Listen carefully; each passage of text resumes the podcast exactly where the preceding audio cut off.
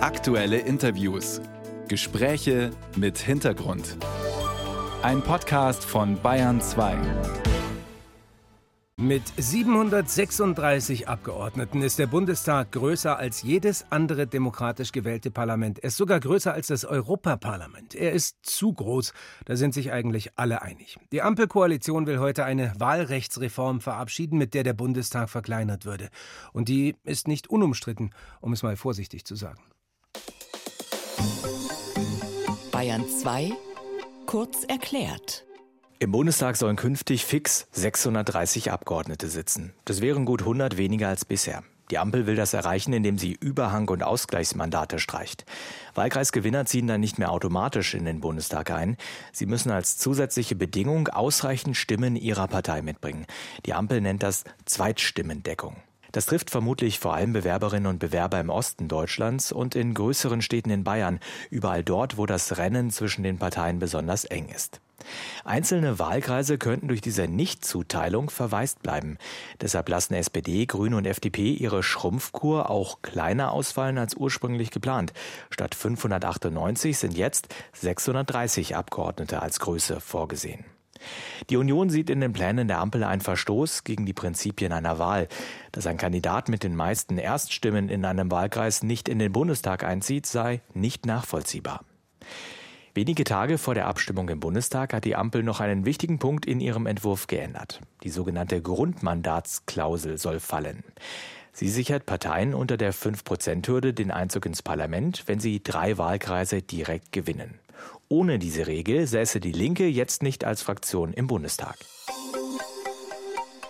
Mir ist jetzt Albrecht von Lucke zugeschaltet, Politologe und Redakteur der Blätter für deutsche und internationale Politik. Guten Morgen, Herr von Lucke.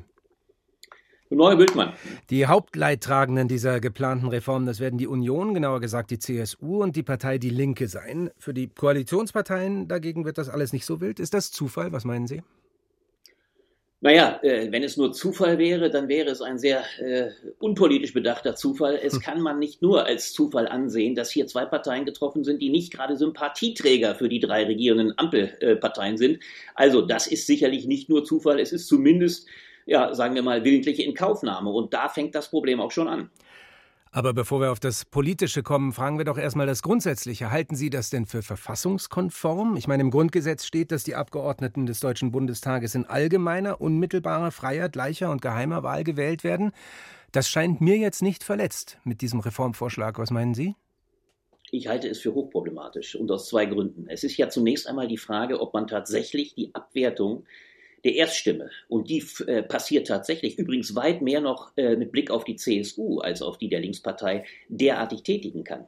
Denn es ist ja die Frage, stellen Sie sich folgenden Vorfall äh, vor. Wir haben bei der nächsten Bundestagswahl eine schwächelnde CSU, die nicht die 5%-Klausel erreicht.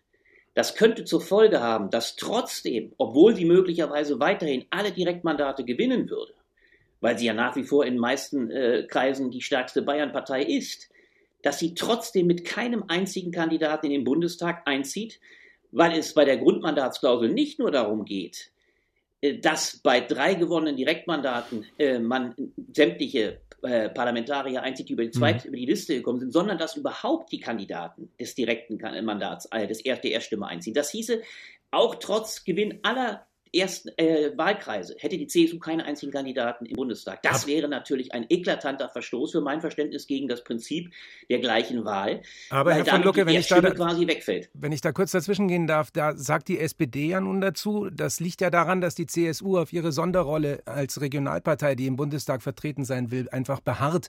Das Problem könnte gelöst werden, indem die CSU einfach zu einem Landesverband der CDU wird. Dann ist sichergestellt, dass Unionsabgeordnete auch aus Bayern in den Bundestag kommen. Also also die CSU naja, drängt auf ihre Sonderrolle. Naja, das kann man so sehen. Nur auf der anderen Seite, wird sogar das absurde Argument äh, gebracht, man könnte eine Listenverbindung eingehen müssen dann. Das wäre dann so die Vorstellung, CDU und CSU kandidieren zusammen. Das ist aber dem Bundesverfassungsgericht genau für einen derartigen Fall ausgeschlossen worden, weil man sagte, damit würden gewissermaßen Huckepack-Konstellationen gelten. Nein, mhm. mir geht es um etwas Grundsätzlicheres. Ja, man kann natürlich einer Partei dann auflegen, jetzt äh, binde dich zusammen. Für die Linkspartei ginge das gar nicht, weil die eigenständig sein will. Nein, es geht um das Grundprinzip.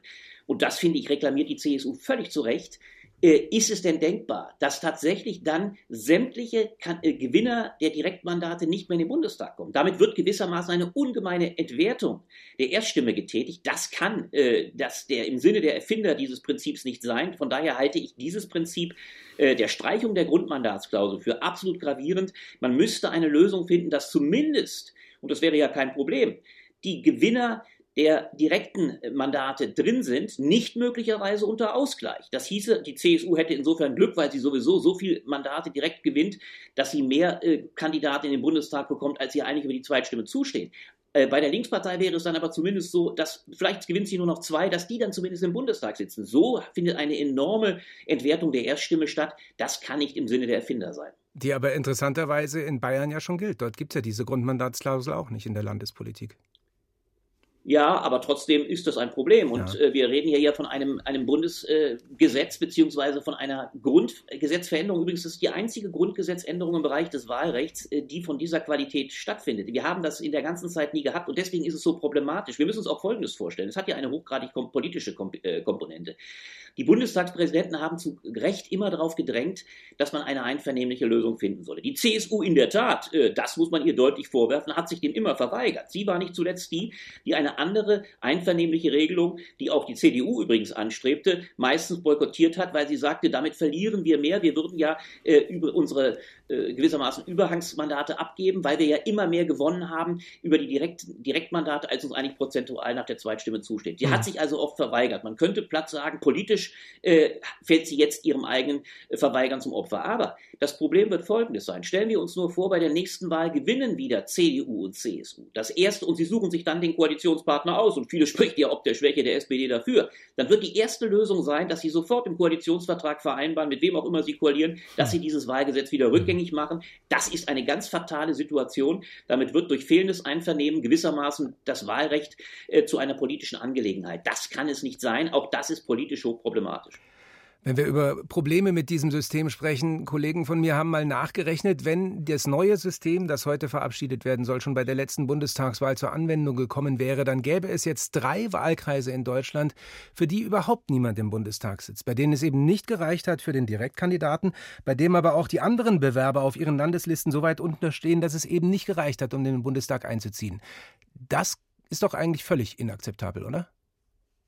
Naja, das sagen Sie jetzt. Äh, das andere ist doch weit dramatischer. Ich meine, bei drei, bei drei Kandidaten, ja, Sie müssen sich doch Folgendes vorstellen. Äh, bei dreien, äh, das ist ja der Kompromiss, über den man reden muss können. Wir haben ja eine, wir haben 200, wenn ich richtig gezählt habe, haben wir 299, wenn ich es richtig sehe, wie war es? 598 insgesamt, also 299 äh, Wahlkreiskandidaten. Wenn drei davon ausfielen. Nein, nicht die Wahlkreiskandidaten, ja. die quasi überhaupt keinen Kandidaten hätten. Nicht nur den Direktkandidaten, sondern auch keinen Listenkandidaten. Die werden tatsächlich naja, als klar, Wählerschaft weil die, nicht weil die dann, Ja, ja, gut, ja, natürlich, aber das ist ja richtig, weil die auf der Liste nicht mehr, weil die auf der Liste nicht mehr vorfindlich genau. sind. Ja. Ja, aber stellen Sie sich doch mal vor, das Beispiel, was ich gebracht habe. Wenn das der, ja gut, dann sagen Sie, dann sagen Sie, weil die Bayern nicht drin, die CSU nicht drin ist, haben Sie zumindest noch einen von SPD oder Grünen. Wenn genau. Sie, naja gut, aber das ist, halte ich für das Dramatischere. Ich meine, mhm. drei Kandidaten, die da nicht vertreten sind. Da kann man sagen, und das wird ja auch argumentiert, ja, dann müsst ihr eure Leute jeweils aus Wahlkreisen immer absichern. Das ist natürlich auch eine Krücke, weil damit natürlich dann gewissermaßen immer der Wahlkreiskandidat die Nummer eins auf der Liste sein müsste. Aber bei dreien von 299 ist das ein Problem, das sehe ich schon. Aber das Hauptproblem ist für mein, für mein Verständnis wirklich die Tatsache, äh, dass man bei der Streichung des Grundmandatsprinzips überhaupt keinen Direktkandidaten mehr einbringt. Weil das ist eine so gravierende äh, Einschätzung. Stellen Sie sich vor, tatsächlich, und äh, ich bin ja nun nicht unbedingt nur verdächtig, äh, immer die CSU zu verteidigen, aber in diesem Falle muss man deutlich sagen, das Prinzip, dass dann kein bayerischer Direktkandidat oder kein, kein bayerischer Erststimmenwähler Einzug halten würde und damit gewissermaßen immer der Gewinner ja. des Wahlkreises nicht im Bundestag wäre, obwohl er aller Voraussicht nach ja doch ziemlich deutlich in Bayern als CSU-Kandidat gewinnt, das halte ich schon für einen weit gravierenderen Einschnitt. Also das letztere Prinzip ist dramatisch genug, was Sie beschreiben, aber das erstere, dass überhaupt kein Wahlgewinner äh, der Erststimme einzieht, das halte ich für eigentlich verfassungsrechtlich höchst bedenklich, weil es eine enorme Entwertung der Erststimme ist und ja. auch letztlich dem Prinzip äh, der Gleichheit der Stimme eigentlich nicht mehr gerecht wird. Und deswegen wird das Ganze ja auch vor das Bundesverfassungsgericht ziehen, das ist ja schon angekündigt worden. Der Politikwissenschaftler, der Politikwissenschaftler Albrecht von Lucke war das, Redakteur der Blätter für deutsche und internationale Politik, mit dem ich mich unterhalten habe über die heute anstehende Reform des Wahlrechts. Herr von Lucke, vielen Dank für das Gespräch. Ich danke Ihnen.